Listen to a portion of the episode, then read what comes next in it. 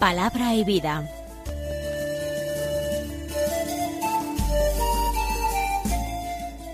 Con el padre Manuel Horta desde Sevilla.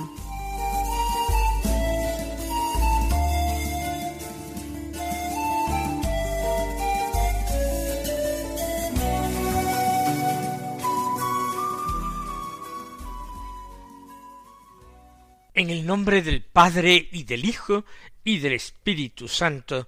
Amén. Alabados sean Jesús y María. Muy buenos días, queridos amigos, oyentes de Radio María y seguidores del programa Palabra y Vida. Hoy es el jueves de la séptima semana del tiempo ordinario. Este jueves es 24 de febrero.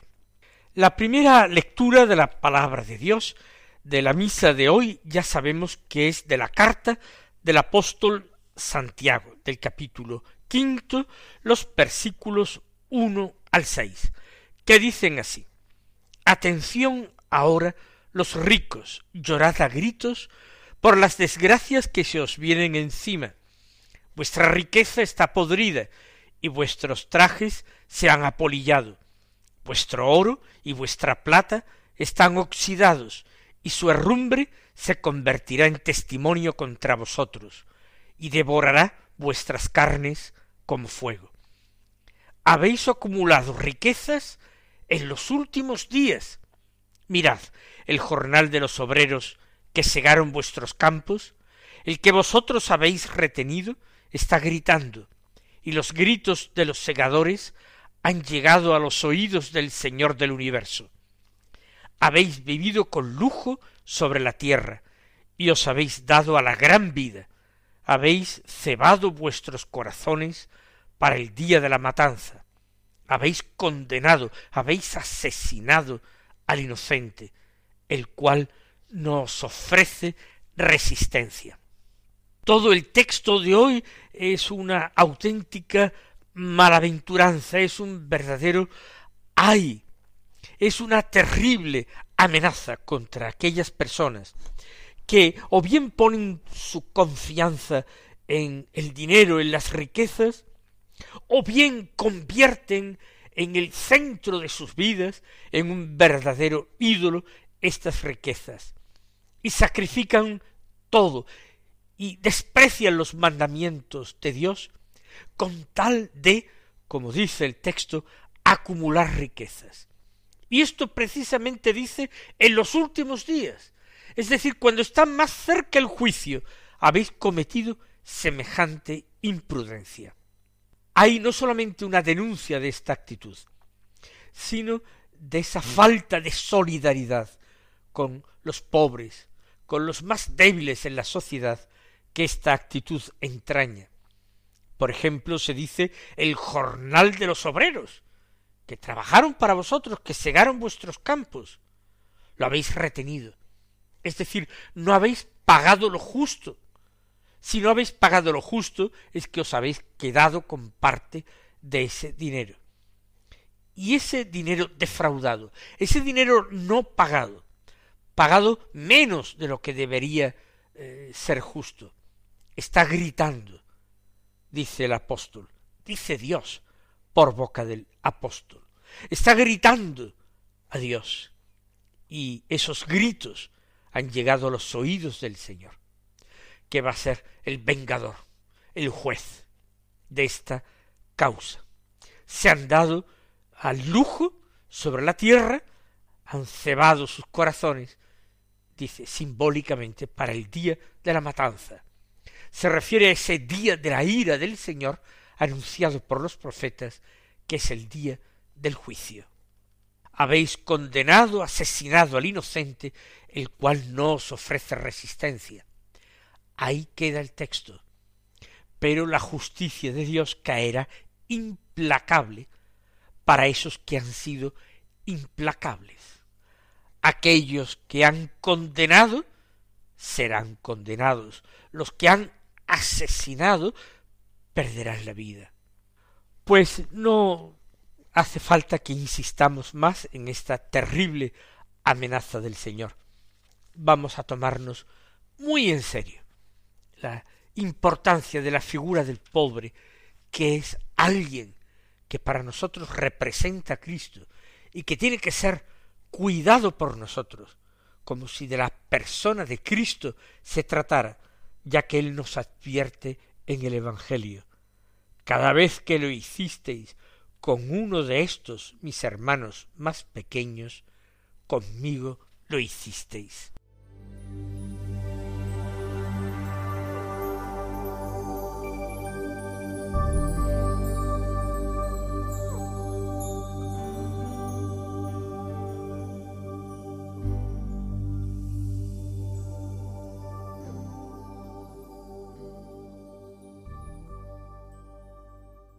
Escuchemos ahora el santo Evangelio que es según San Marcos del capítulo nueve, los versículos cuarenta y uno al cincuenta que dicen así. En aquel tiempo dijo Jesús a sus discípulos, el que os dé a beber un vaso de agua porque sois de Cristo, en verdad os digo que no se quedará sin recompensa. El que escandalice a uno de estos pequeñuelos que creen, más le valdría que le encajasen en el cuello una piedra de molino y lo echasen al mar. Si tu mano te induce a pecar, córtatela, mas te vale entrar manco en la vida que ir con las dos manos a la gehenna del fuego, que no se apaga.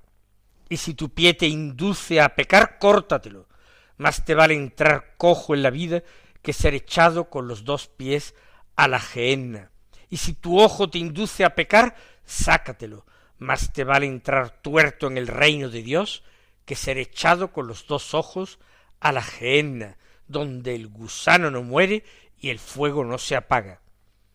Todos serán salados a fuego. Buena es la sal, pero si la sal se vuelve sosa, ¿con qué la salaréis? Tened sal entre vosotros, y vivid en paz unos con otros. Recoge este Evangelio que acabamos de escuchar una serie de enseñanzas de parte de Jesús. Empecemos por la primera. Se trata de un ejemplo sencillo, un favor prestado a alguien que es discípulo de Cristo. Y además se presta este favor. ¿Por qué? Porque sois de Cristo. ¿Y esto qué quiere decir? Se tiene en consideración a tal persona que es discípulo del Señor y por amor al Señor se socorre al seguidor. El Señor considera que los que se haga en favor de uno de sus discípulos, y por supuesto, si además se hace teniéndole en cuenta a él y por consideración a él, eso no quedará sin recompensa.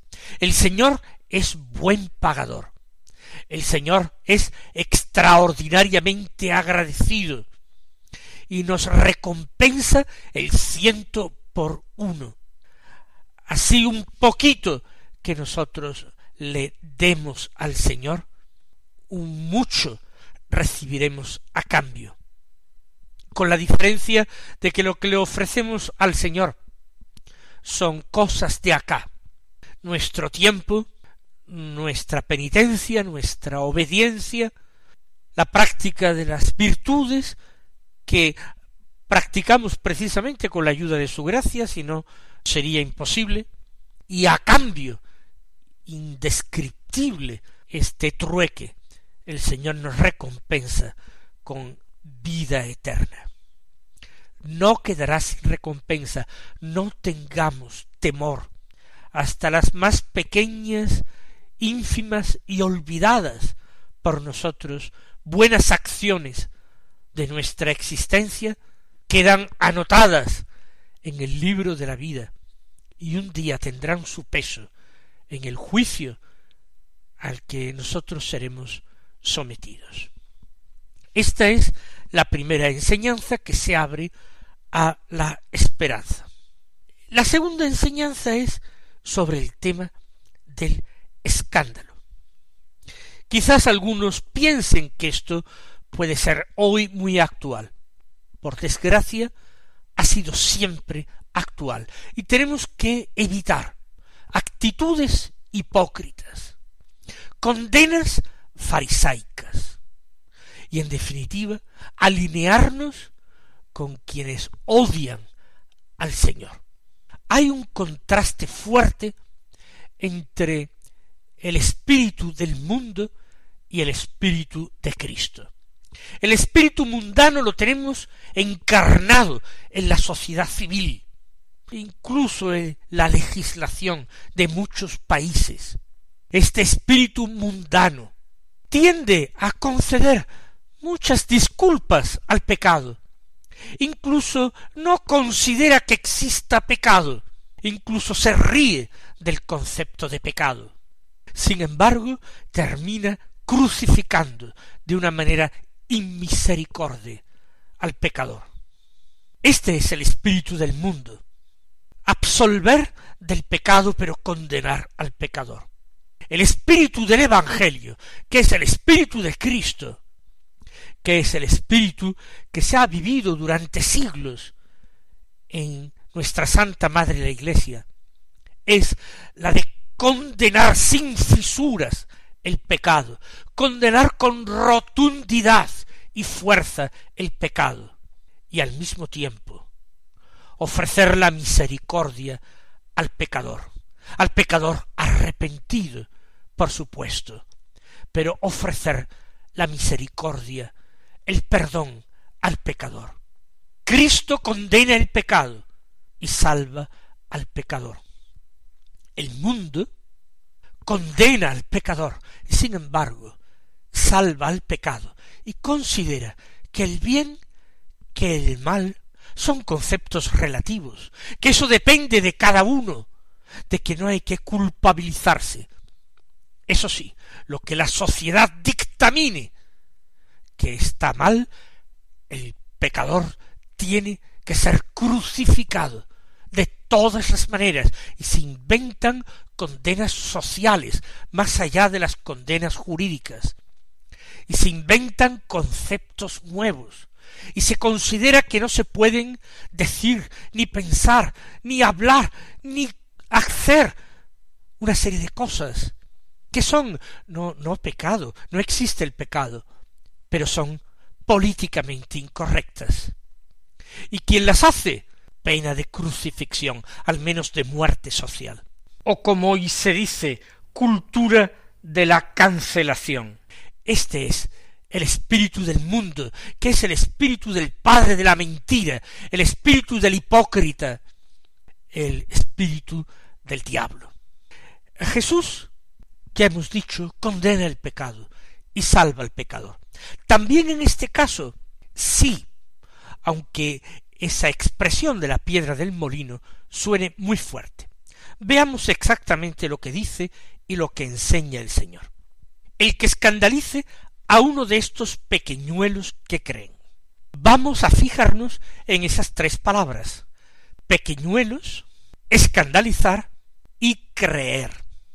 Escandalizar no es llamar la atención, no es hacer lo contrario de lo que el mundo piensa, cree o estima, Escandalizar es, de cualquier forma, con pensamientos, palabras, obras, de cualquier forma, por acción, por omisión, de palabra, por escrito, de cualquier forma, insisto, incitar, enseñar o animar a otro a pecar.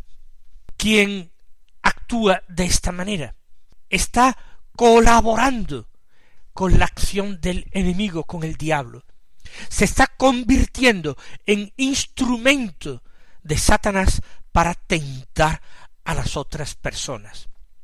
Y si consigue de la otra persona el pecado, pues es un pequeño éxito o un gran éxito que ha alcanzado el diablo al conseguir que un hijo de Dios se ponga a actuar en contra de su padre. Esto es el escándalo. Ahora, pequeñuelos y que creen. Jesús utiliza con mucha frecuencia la palabra niños. Precisamente en el Evangelio hace muy poco nos hemos encontrado en el capítulo nueve. Acordamos que el Señor, estando en casa en Cafarnaún tomó a un niño, lo puso en medio, lo abrazó y dijo el que acoge a un niño como este en mi nombre. El Señor, sin embargo, aquí no utiliza la palabra niño, utiliza la palabra pequeñuelo. ¿Quién es el pequeñuelo? ¿Es el niño? Sí, es el niño, pero no solamente el niño. Pequeñuelos son todos los débiles, los que no tienen tanta fuerza, conocimiento, para resistir al mal, quienes se dejan más fácilmente influir, arrastrar, convencer, quienes están faltos de criterio. El pequeñuelo es el pobre que no ha recibido instrucción y que es ignorante o que se ve forzado por una extrema necesidad a actuar mal para poder seguir adelante.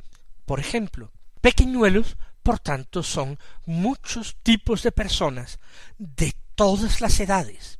El político que engaña a la gente, particularmente a la gente sin criterio, a la gente con poca formación y particularmente con poca formación moral, que no sabe distinguir su mano derecha de la izquierda, que no sabe situar el mal y el bien, el político que arrastra a la gente a votar soluciones inicuas, arrastra a la gente a aceptar como bueno, como correcto y hasta a veces como deseable el pecado y el pecado grave.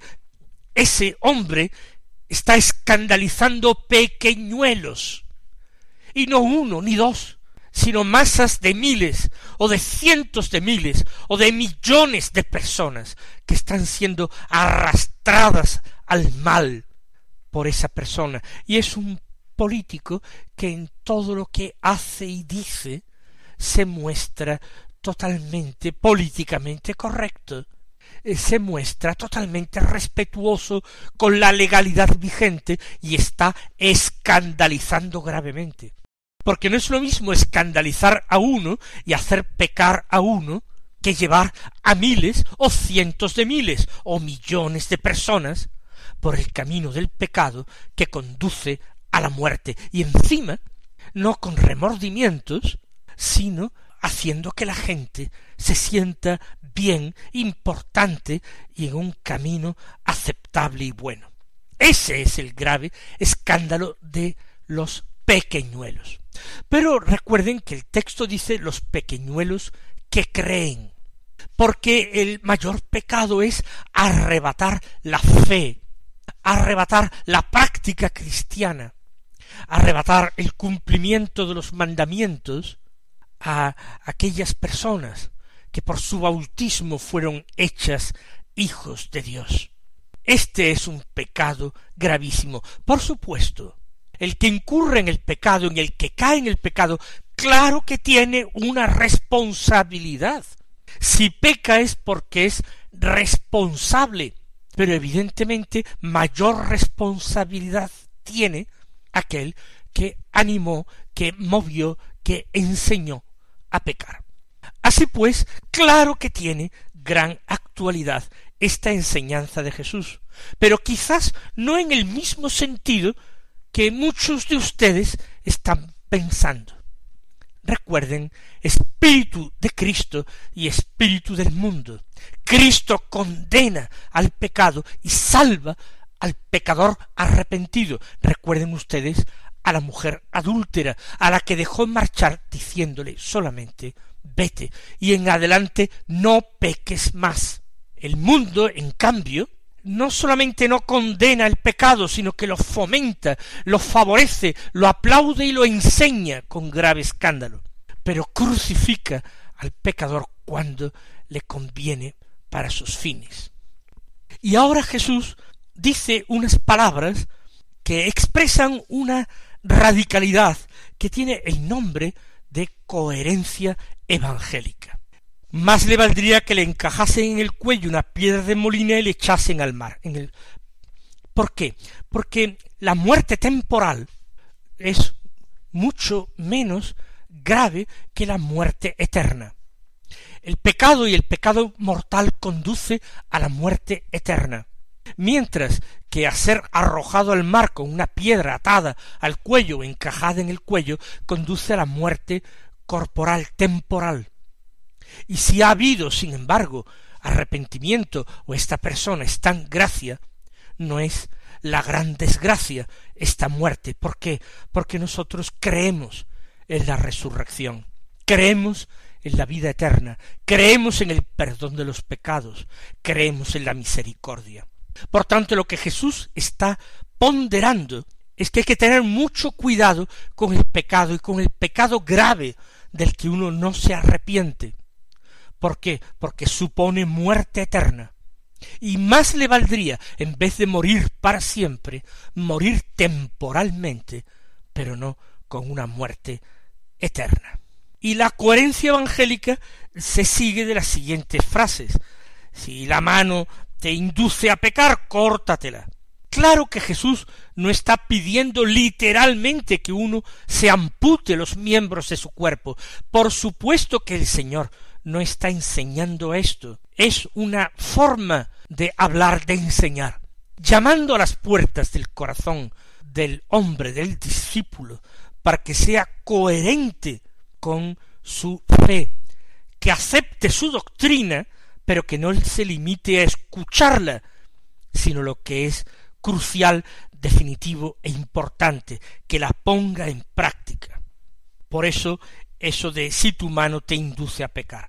Más te vale la coherencia evangélica, entrar manco en la vida, que no con las dos manos ir a la ajena el fuego que no se apaga.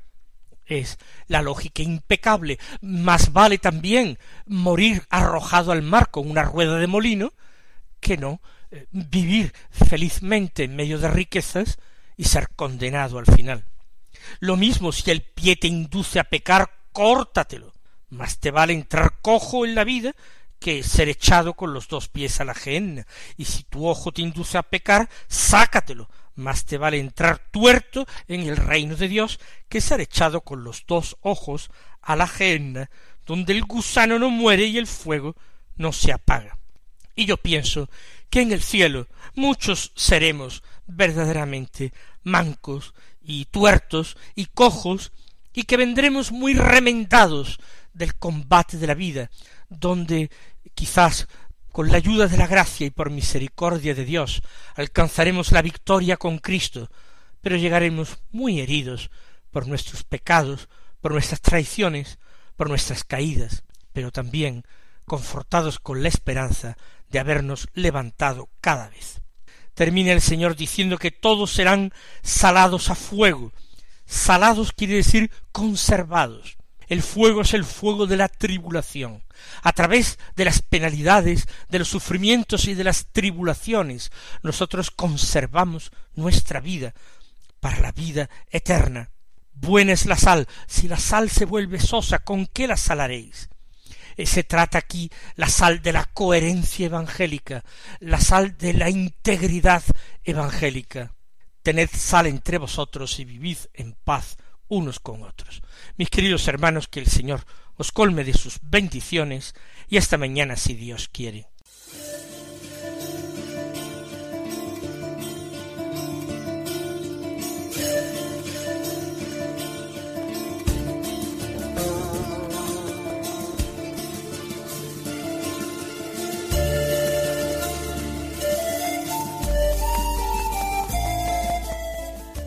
Concluye Palabra y Vida, un programa dirigido desde Sevilla por el Padre Manuel Horta.